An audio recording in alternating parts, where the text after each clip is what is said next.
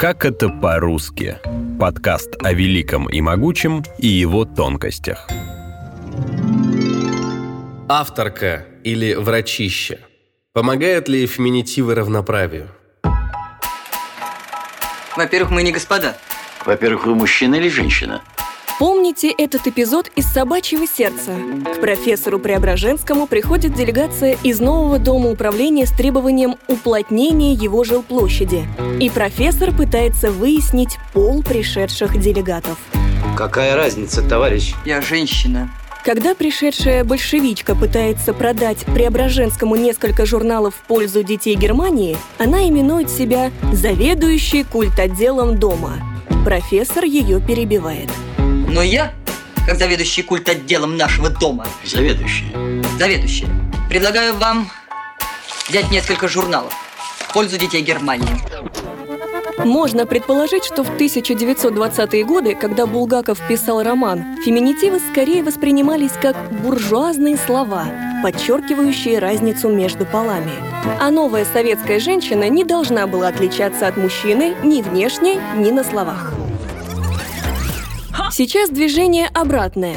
Эксперты и соцсети спорят о введении в обиход авторок, режиссерок и эксперток. Мнения полярные. И звучат сомнения. А вдруг феминитивы послужат вовсе не гендерному равенству, а наоборот, усилят его, если все время подчеркивать разницу между женщиной и мужчиной. Вот, например, что пишет социолог Алексей Захаров на своей странице в Facebook.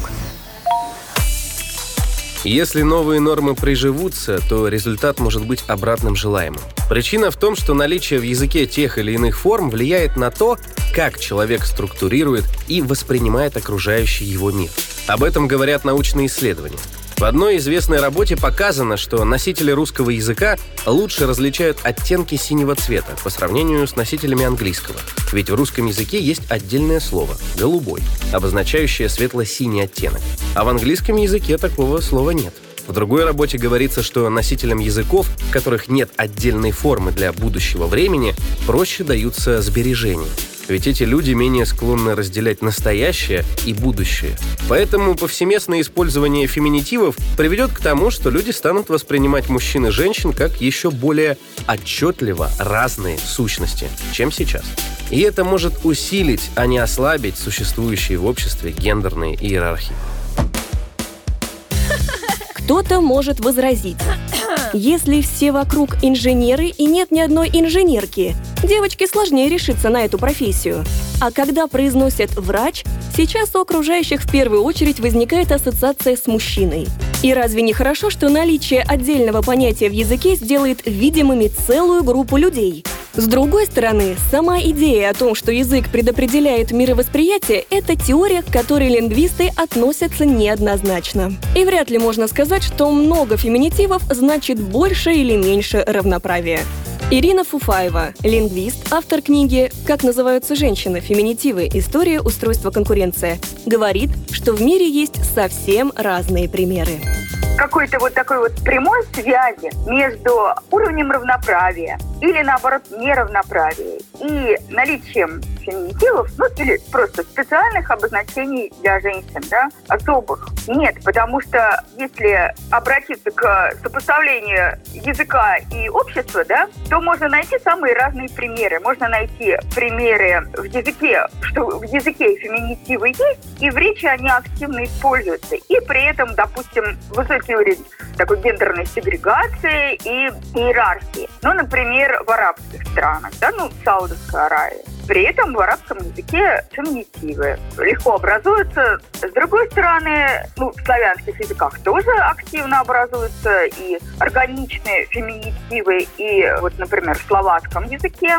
активно используются в речи феминитивы, да, и при этом Словакия занимает высокие рейтинги по уровню гендерного равенства. Или вот взять, допустим, ситуацию в русском, в России 17 какого-нибудь века, когда прекрасно в старорусском языке используется, ну, женщина практически только феминитивами и называются, там, гороховница, там, курятница и так далее и тому подобное. И при этом нельзя назвать ситуацию с гендерным равенством, конечно, в этом архаичном обществе сколько-нибудь такой равноправной.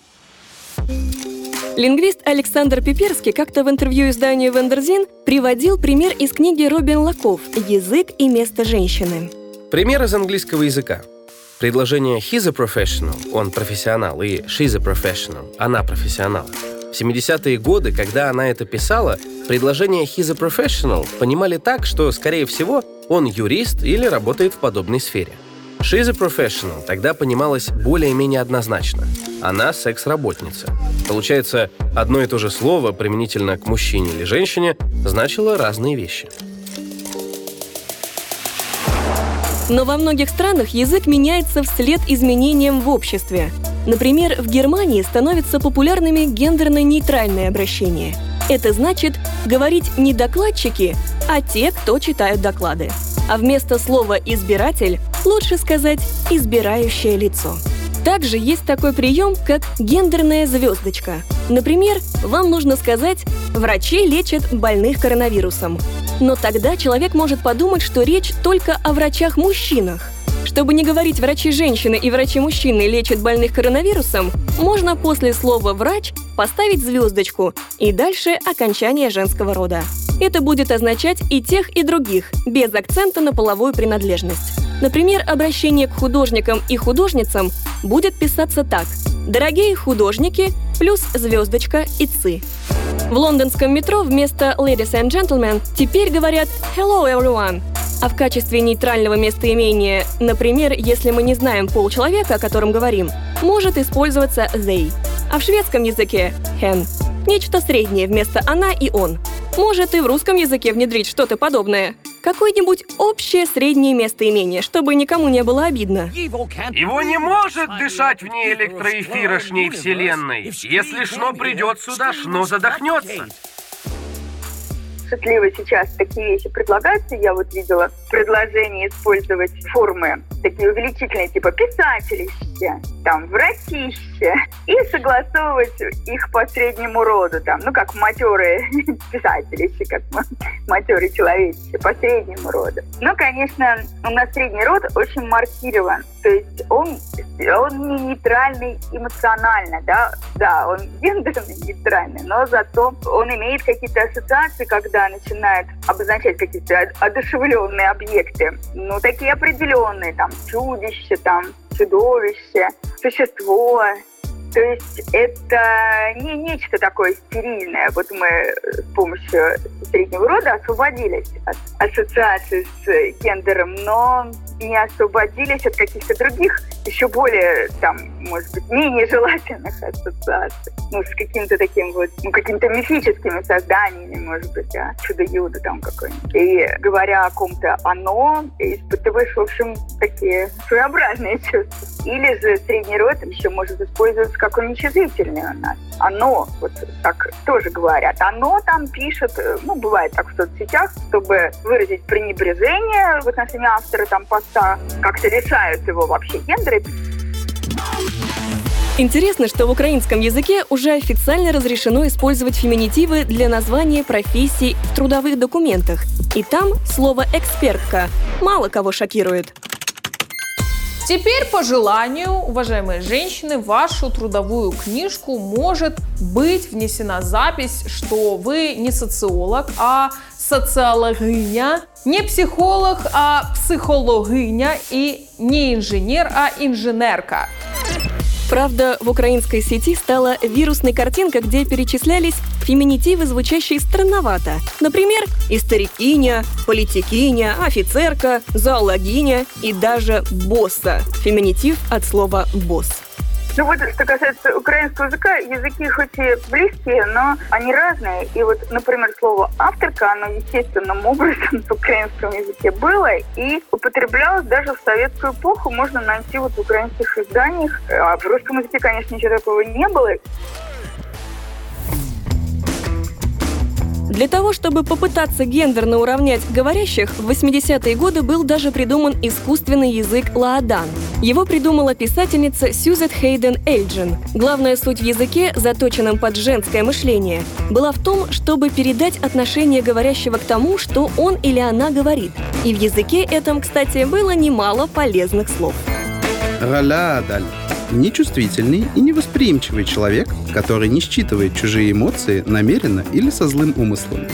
Радидин – не праздник, день, который теоретически является праздничным, но предполагает столько работы и подготовки, что его наступление страшишься, в особенности, если предполагается много гостей, и они не будут помогать. Правда, язык не прижился, оставшись на уровне эксперимента. А что же станет с авторкой, блогеркой, редакторкой в русском? Получилось, что они приобрели идеологическую окраску. Но для одних людей символизирует что-то прогрессивное, а для другой — что-то смешное, ироническое. Вопрос в том, приживутся ли в пресловутой авторка и блогерка, да, потому что именно с ними ассоциируется феминитива. Ну, у нас сейчас два противонаправленных тренда, да. Один тренд продолжает тенденцию 20 века на обозначение все-таки. И все новые и новые даже области захватываются вот этим трендом, когда люди о себе уже говорят, там, я житель, я активист, я фантазер. С другой стороны, появился вот это вот идеологическое употребление феминитив, которое тоже расширяется, и которое во многих случаях грамматически нам удобнее. Вот в косвенном падеже, когда возникает согласование, ну вот кого-то наградили, например, и в заголовке надо и эта девушка, женщина, и заголовок нужно какой-то такой вот придумать, и хочется, чтобы сразу было понятно, да, кого. И это, конечно, поддерживает употребление, ну, иркутскую, кого-нибудь, да, наградили иркутскую директора, так нельзя сказать, да. Причем недавно я видела, когда вот научный сотрудник, по-моему, из Академгородка обращалась к Путину каким-то письмом, и многие СМИ обычно написали, ну, что вот научные сотрудницы ответили, например. Научные сотрудницы – это такое ведь должность, называется научный сотрудник позиция, но легко как-то употребили все в данном случае феминитив, ну, многие СМИ, и абсолютно это не вызвало никакого скандала, и даже никто этого не заметил. Но сложно представить, что также естественно в нашем языке появится слово «президентка» или «министресса». И это тоже говорит о нашей культуре. Но решит ли гендерный вопрос наличие специальных слов? Предположим, что их включат в словари и официальные правила. Но, возможно, это только замаскирует проблему, если больше ничего меняться не будет. А может быть, просто дать языку изменяться естественным путем? Ведь есть же народные феминитивы, которые никого не удивляют. Я тут э, на днях с такой анимешницей познакомился. Познакомился.